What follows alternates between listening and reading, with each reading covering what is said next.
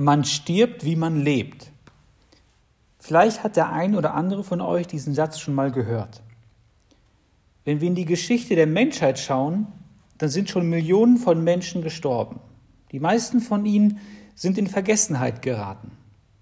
Von manchen haben wir aber Aufzeichnungen, was sie kurz vor ihrem Tod gesagt haben oder wie es ihnen dabei ging.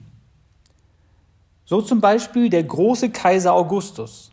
Das ist der Kaiser, der die Volkszählung veranlasst hatte, durch die Maria und Josef nach Bethlehem reisen mussten.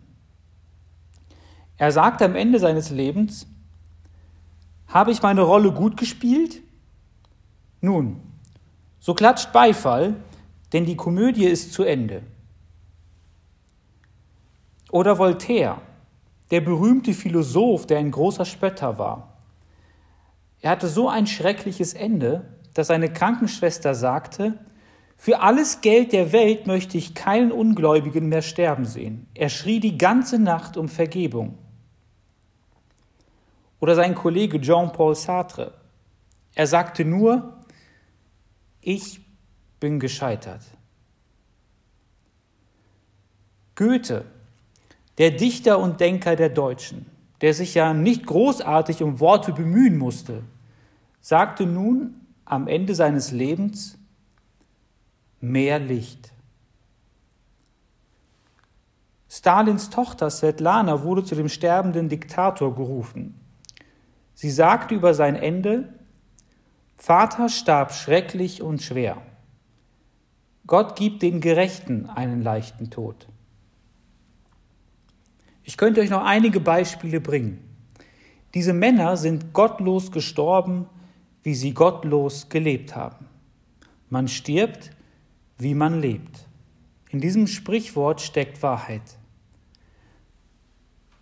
Heute ist Karfreitag und wir denken über den Tod einer Person nach, die vor 2000 Jahren gestorben ist.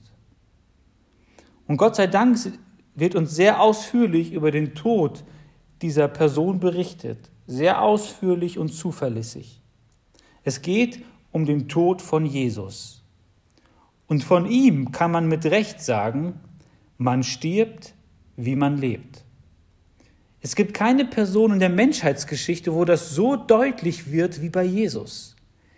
Wie er in seinem Sterben gehandelt hat und was er während seines Sterbens geredet und gesagt hat, das ist einfach atemberaubend. So kann nur Gott reagieren und so kann nur Gott reden. Ich möchte gerne mit euch an diesem Karfreitag die letzten sieben Aussagen von Jesus am Kreuz genauer anschauen. Und möge Gott uns dabei neu die Augen und das Herz aufmachen, dass wir ein Stück weit mehr erkennen können, was dort am Kreuz eigentlich passiert ist, damit wir ganz neu davon ergriffen und begeistert sind. Und als erstes schauen wir uns an, wie Jesus für seine Peiniger betet. Ihr könnt gerne aufschlagen Lukas 23, die Verse 33 bis 34. Lukas 23, 33 bis 34. Und hier heißt es, als sie an die Stelle kamen, die Schädel genannt wird, kreuzigten die Soldaten ihn und die beiden Verbrecher, den einen rechts und den anderen links von ihm. Jesus aber sagte, Vater, vergib ihnen, denn sie wissen nicht, was sie tun. Die Soldaten warfen das Los um seine Kleider und verteilten sie unter sich. Jesus sagt diese Worte, während er oder kurz nachdem er an das Kreuz geschlagen wurde. Er bittet für seine Peiniger um Gnade. Die Soldaten hatten keinen blassen Schimmer, was sie dort gerade taten. Sie schlugen einen Menschen an ein Kreuz, was eine der grausamsten Hinrichtungsarten überhaupt ist, obwohl dieser Mensch vollkommen unschuldig war. Wurdet ihr schon mal ungerecht behandelt? So richtig, richtig ungerecht? Das löst so eine Wut in einem aus. Warum ist Jesus hier am Kreuz nicht ausgerastet? Wie konnte er seinen Peinigern vergeben? Jesus kann für diese Menschen beten. Er sagt hier nicht, dass sie automatisch alle ihre Schuld vor Gott erlassen bekommen. Aber diejenigen von ihnen, die dafür gesorgt haben, dass er, an, dass er an das Kreuz geschlagen wurde und diejenigen, die das tatsächlich getan haben, ihnen sollte Gott gnädig sein und vergeben, wenn sie darüber Buße tun würden und um Vergebung bitten würden. Und tatsächlich wird uns noch in der Kreuzigungsgeschichte erzählt, dass der leitende Hauptmann Jesus als Sohn Gottes anerkannt hat. Jesus hat auch ihm vergeben. Und in Apostelgeschichte 6, Vers 7 wird uns berichtet, dass viele der Priester an ihn gläubig wurden. Auch ihnen war Gott gnädig, obwohl sie dafür gesorgt hatten, dass sein Liebstes und Wertvollstes auf so grausame Weise umgebracht wurde. Jesus hat uns ein Vorbild hinterlassen, wie wir mit den Menschen umgehen sollen, die uns das Leben schwer machen. Und deshalb schreibt Petrus in 1. Petrus 2 in den Versen 20 bis 24, wenn ihr aber Gutes tut und dafür leiden müsst, dann ist das eine Gnade von Gott. Denn genau dazu seid ihr berufen worden.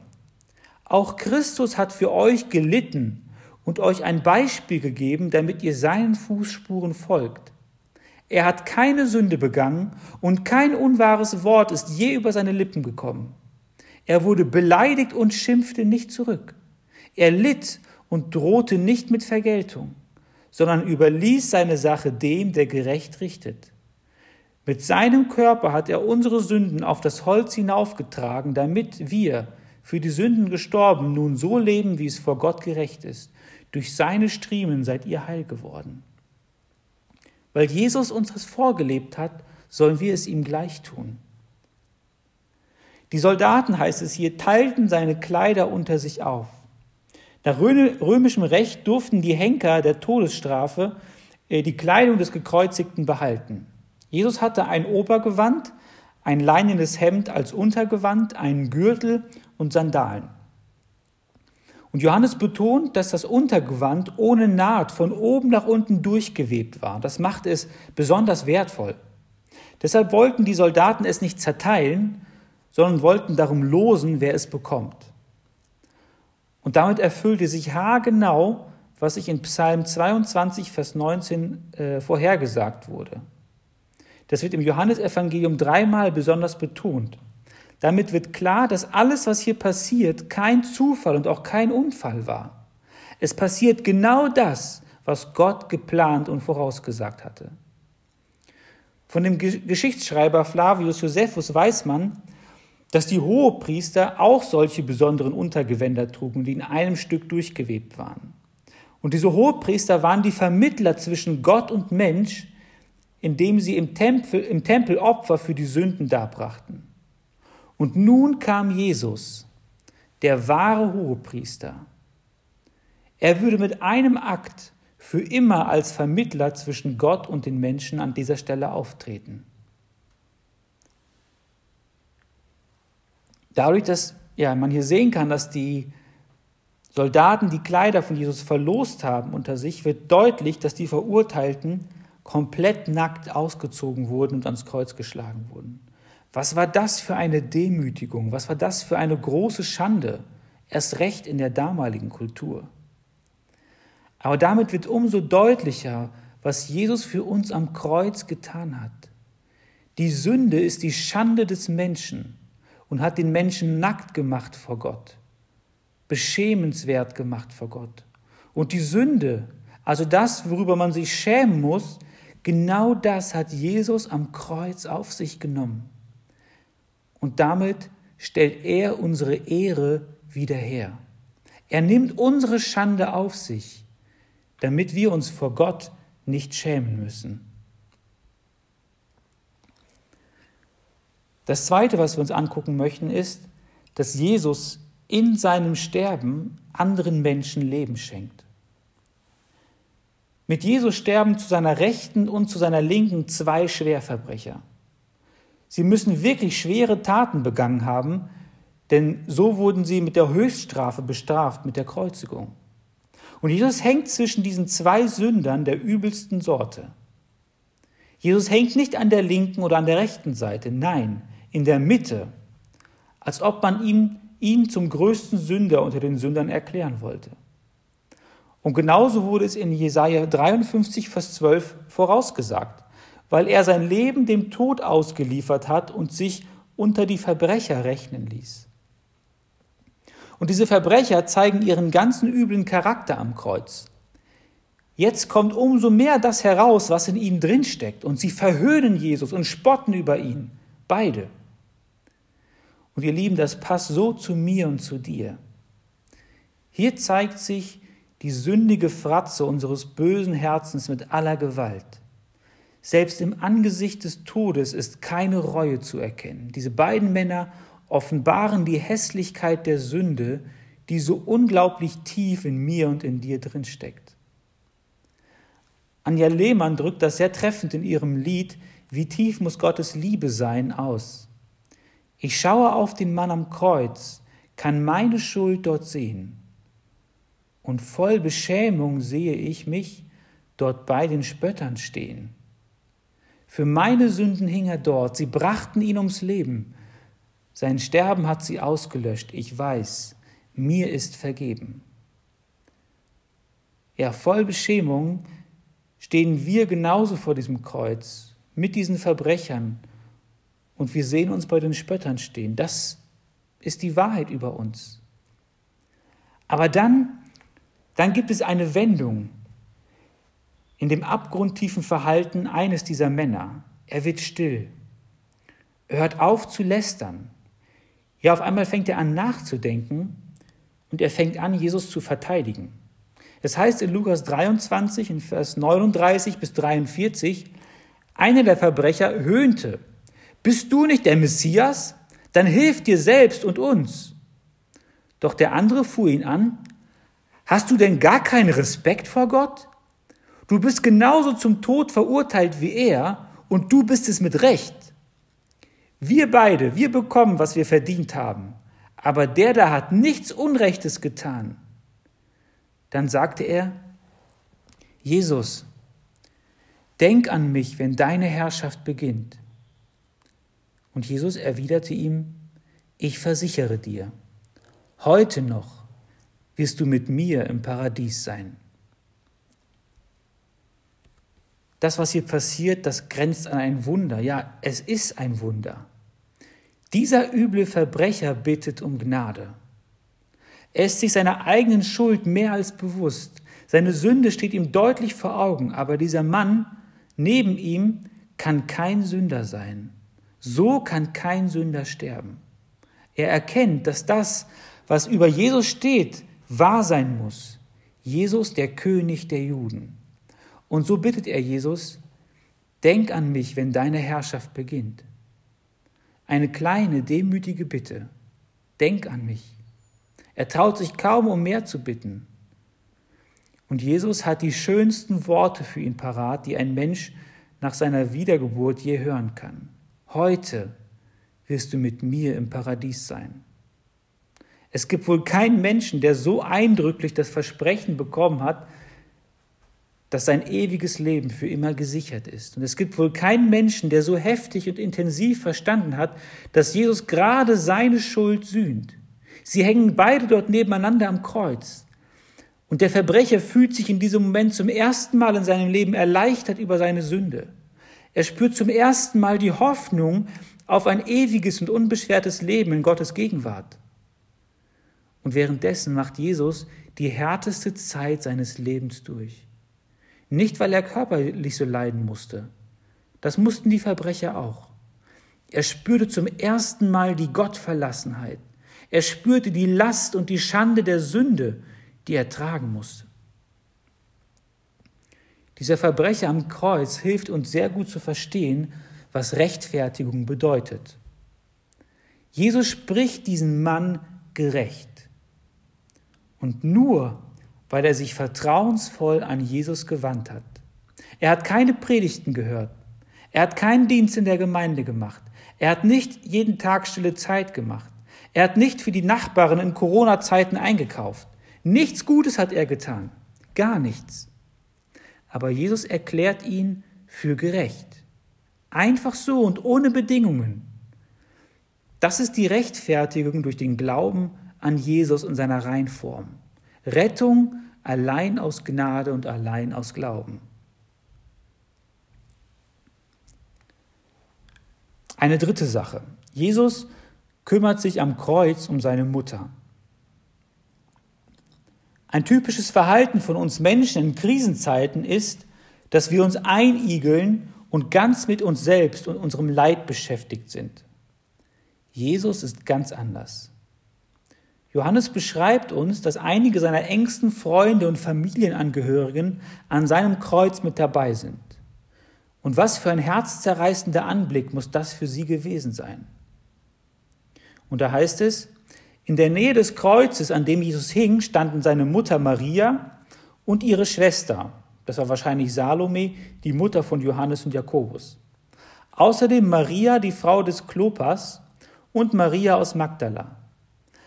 Als Jesus seine Mutter neben dem Jünger stehen sah, den er besonders lieb hatte, sagte er zu ihr, Frau, das ist jetzt dein Sohn. Und zu dem Jünger sagte er, das ist nun deine Mutter.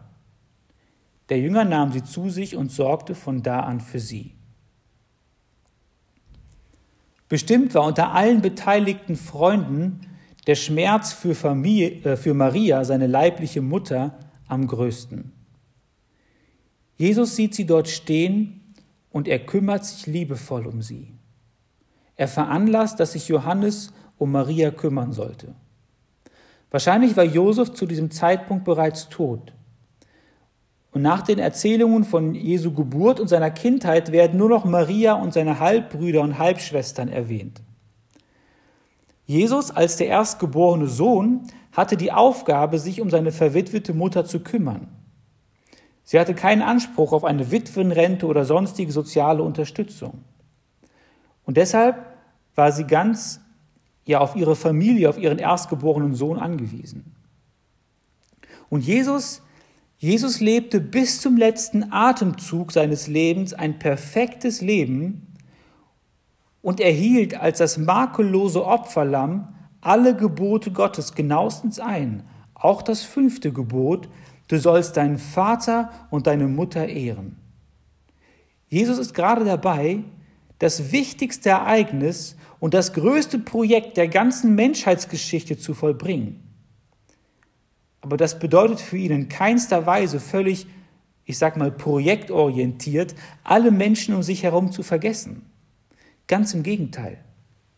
Obwohl jeder Atemzug und damit auch jedes einzelne überflüssige Wort unglaublich viel Anstrengung und Schmerz bedeutet, kümmert er sich selbstlos um andere Menschen, hier um seine gealterte und verwitwete Mutter. Er schenkt ihr ganz persönlich seine fürsorgende Liebe. Und das fasziniert und begeistert mich hier an Jesus. Es gibt keinen Menschen, der jemals so war und so ist. Das ist einfach unglaublich. Wie kann aus einem Menschen, der so brutal verprügelt und gefoltert und getötet wird, so viel Liebe, Freundlichkeit und Selbstlosigkeit herauskommen? Eine vierte Sache. Jesus ist vom Vater verlassen. Die vierte Aussage von Jesus am Kreuz ist wahrscheinlich die schwierigste und auch die geheimnisvollste für mich. Und zwar beschreiben die Evangelisten das so, Matthäus in Kapitel 27, in den Versen 45 bis 46. Um 12 Uhr mittags brach über das ganze Land eine Finsternis herein, die bis drei Uhr nachmittags andauerte. Gegen drei Uhr schrie Jesus laut, Eli, Eli, lema sabachthani. Das bedeutet, mein Gott, mein Gott, warum hast du mich verlassen? Mit diesen Worten spricht Jesus die Worte aus Psalm 22, Vers 2 nach. Der ganze Psalm 22 ist eine ausführliche Prophetie auf den Kreuzigungstod von Jesus. Deshalb hat Jesus das nicht einfach nur nachgesprochen, sondern er hat wirklich durchlebt, was er damit gesagt hat. Als Jesus am Kreuz hing, trug er die Sünden der Welt. Er starb als Stellvertreter für alle Menschen. Ihm wurden die Schuld und die Sünden auf die Rechnung geschrieben, die eigentlich wir selbst bezahlen müssten. Und die Strafe für diese ganze Schuld bestand darin, dass er Gottes heiligen und gerechten Zorn über alles Böse aushalten musste. Auf eine geheimnisvolle Art und Weise goss der Vater seinen ganzen Zorn auf Jesus. Gott strafte seinen Sohn für jede einzelne Tat der Menschen, damit er Menschen gerecht sprechen kann. Es heißt in 2. Korinther 5, Vers 21, er hat den, der ohne Sünde war, für uns zur Sünde gemacht, damit wir durch ihn zu der Gerechtigkeit kommen, mit der wir vor Gott bestehen können. Jesus ist am Kreuz kein Sünder geworden. Er ist Gott und für immer heilig, perfekt, makellos und ohne Sünde. Aber hier am Kreuz wurde er so behandelt, als hätte er all diese Sünden begangen, für die er stellvertretend bezahlte. Als Jesus am Kreuz starb, stillte Gott seinen Zorn gegenüber der Sünde. Gottes Forderung und seiner Gerechtigkeit wurde damit Genüge getan. Die Strafe war so groß, dass ein Sterblicher die ganze Ewigkeit in der ewigen Trennung von Gott in der Hölle sein muss. Aber Jesus trug diese geballte Strafe Gottes in knapp drei Stunden. Das war das wahre Leid, das Jesus am Kreuz aushalten musste.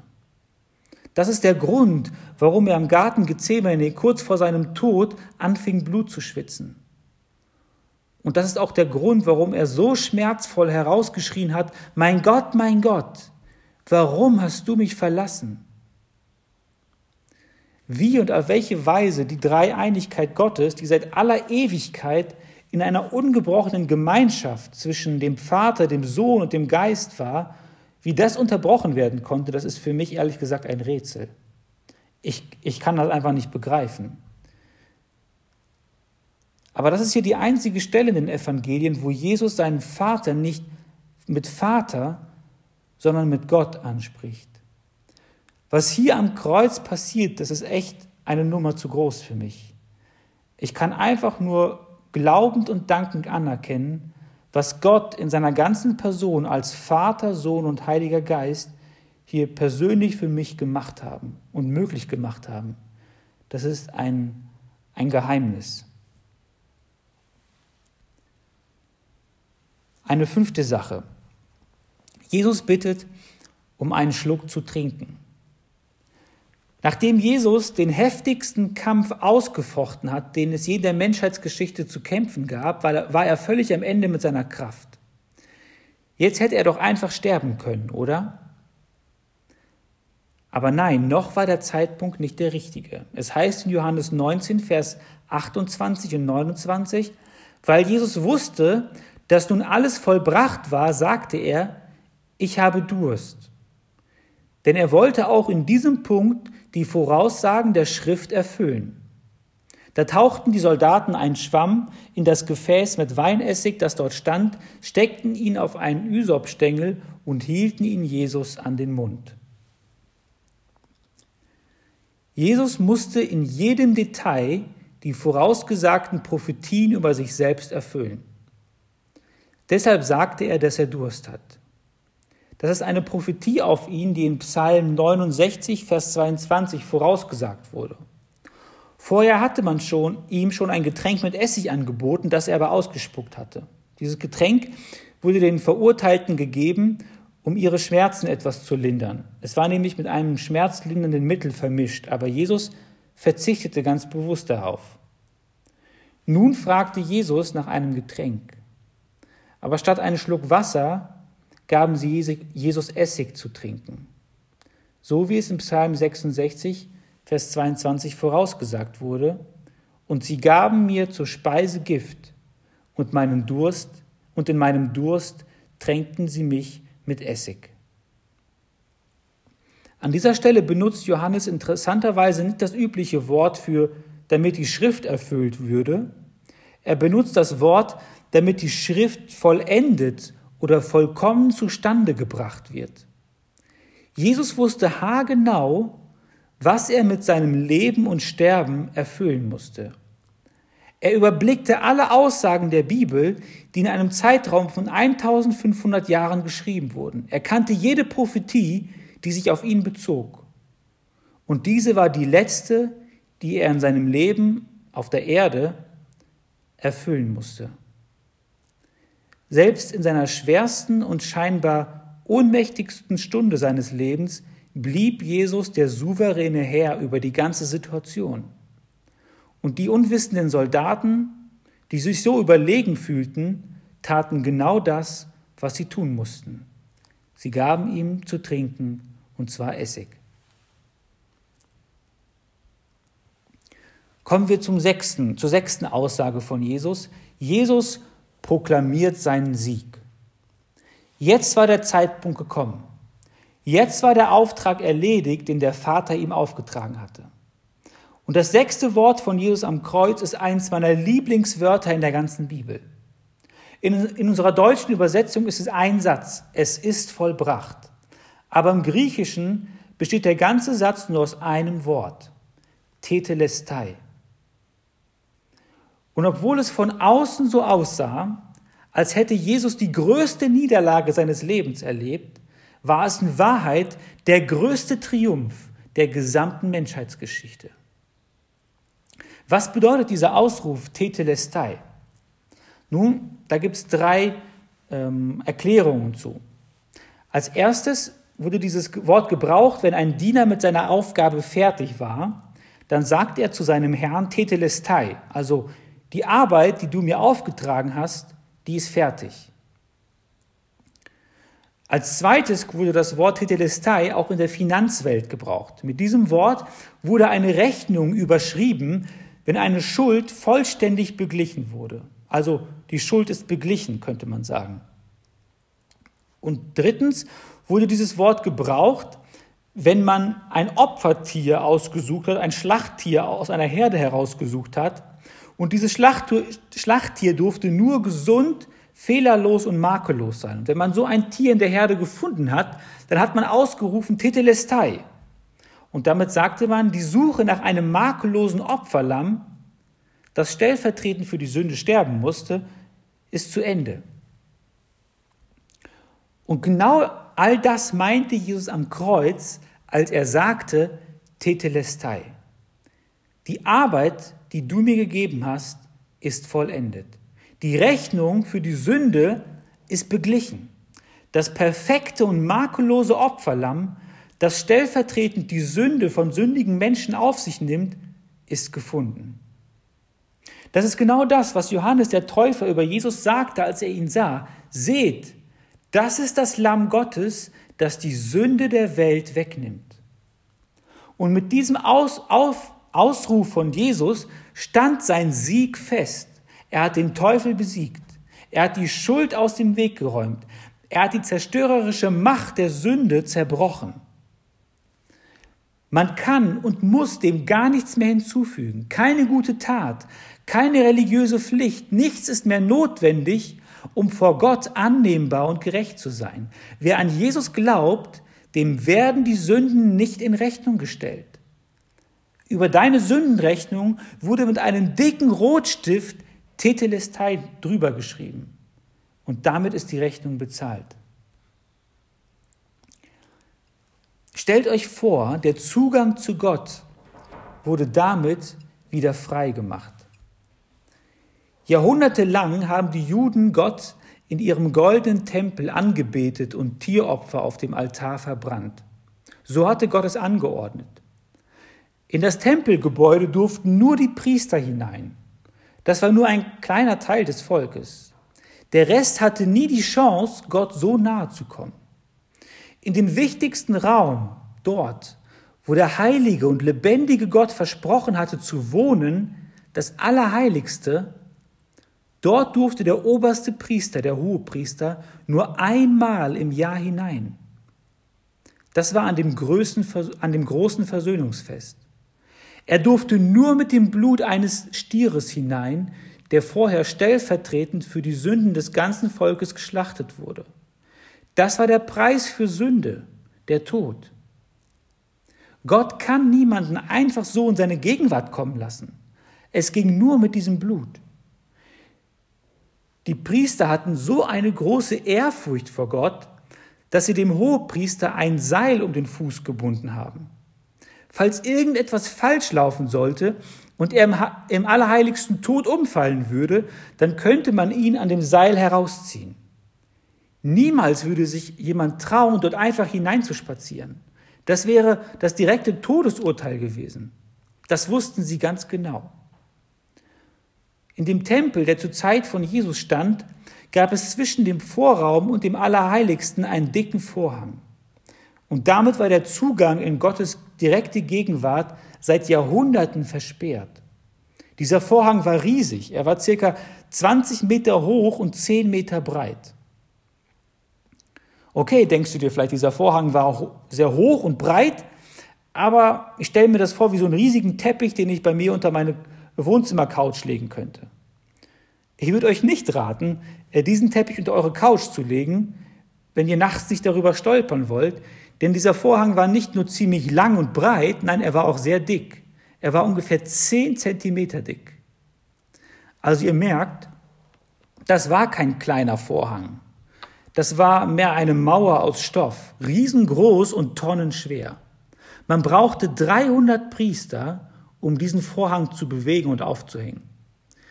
Das verdeutlicht nochmal, wie extrem abgeschieden und heilig Gott ist und Gott, ja, wie abgetrennt und geschieden äh, Gott von den Menschen ist, weil der Mensch sündig ist und Gott nicht. Und deswegen kann, der, kann Gott nicht einfach mit uns Kontakt haben und wir können nicht einfach zu ihm hereinspazieren. Das bedeutet das Todesurteil für uns. Aber als Jesus am Kreuz vor den Toren der Stadt Jerusalem am Kreuz hing, wurden im Tempel ein paar hundert Meter weiter, genau in diesem Moment, die Lämmer, die perfekten, makellosen Lämmer für das Passafest geschlachtet.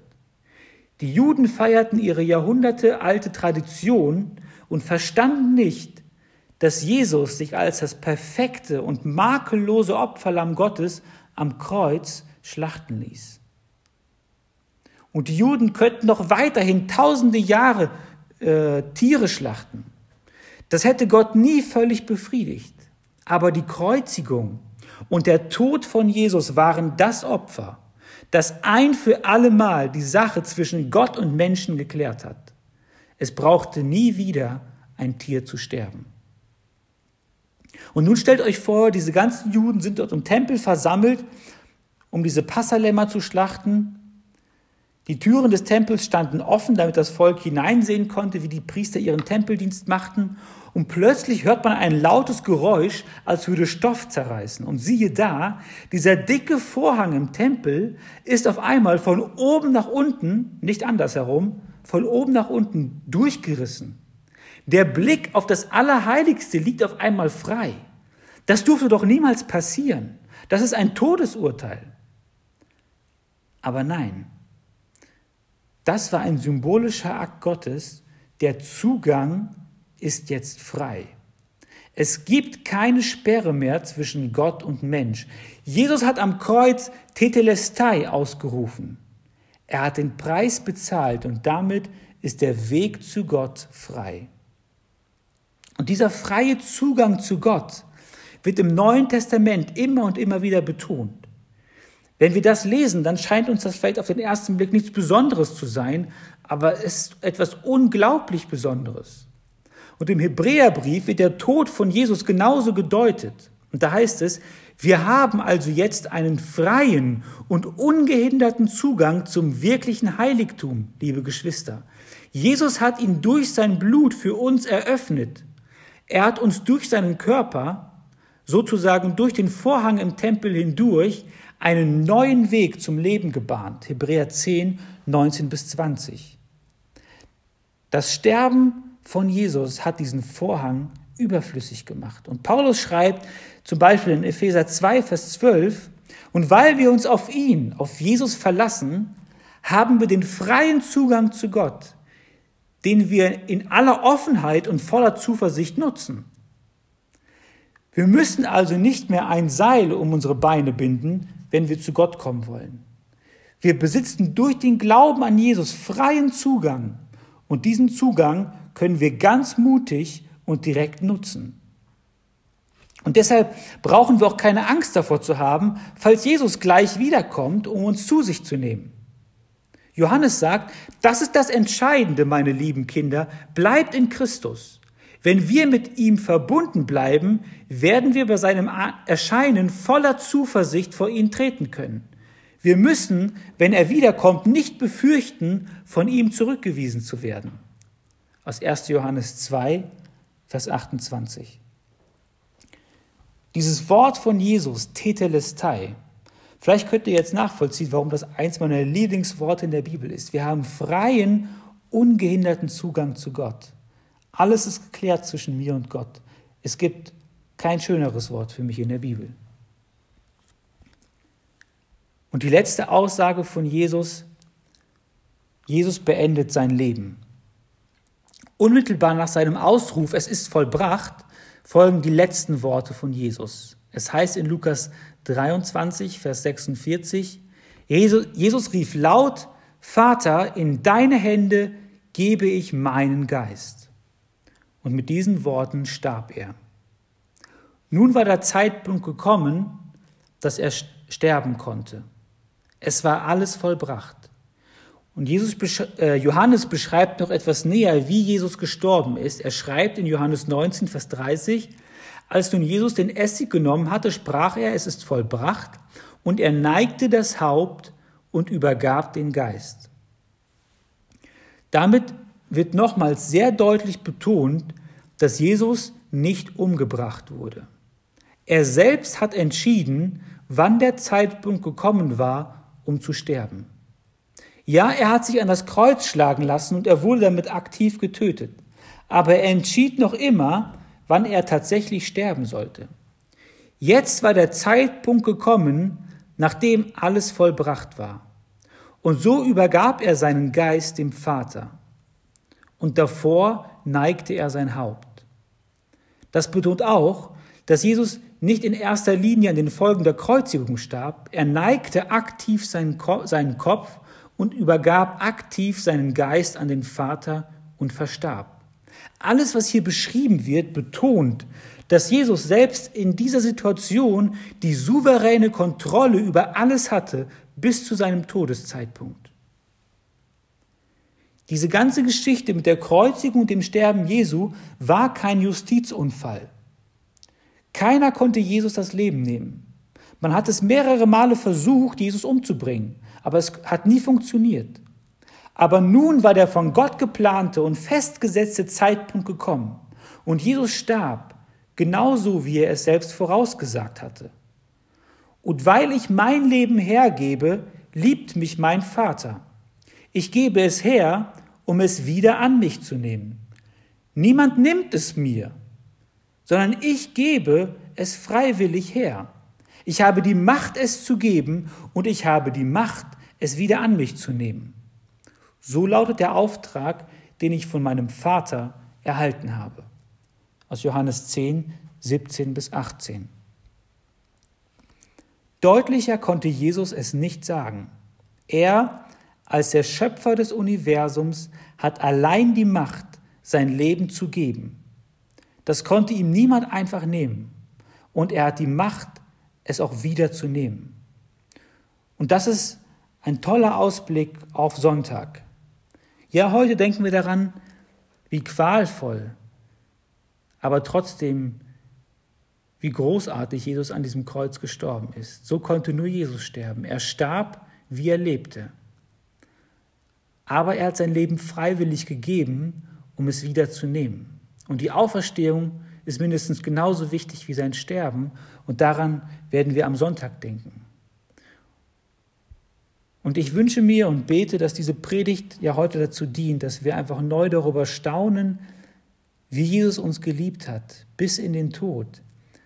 Und wie er sich dort am Kreuz verhalten hat, was er gesagt und getan hat, das zeugt davon, dass er der wahre Sohn Gottes ist und dass es keinen gibt, der so sterben konnte wie er. Amen.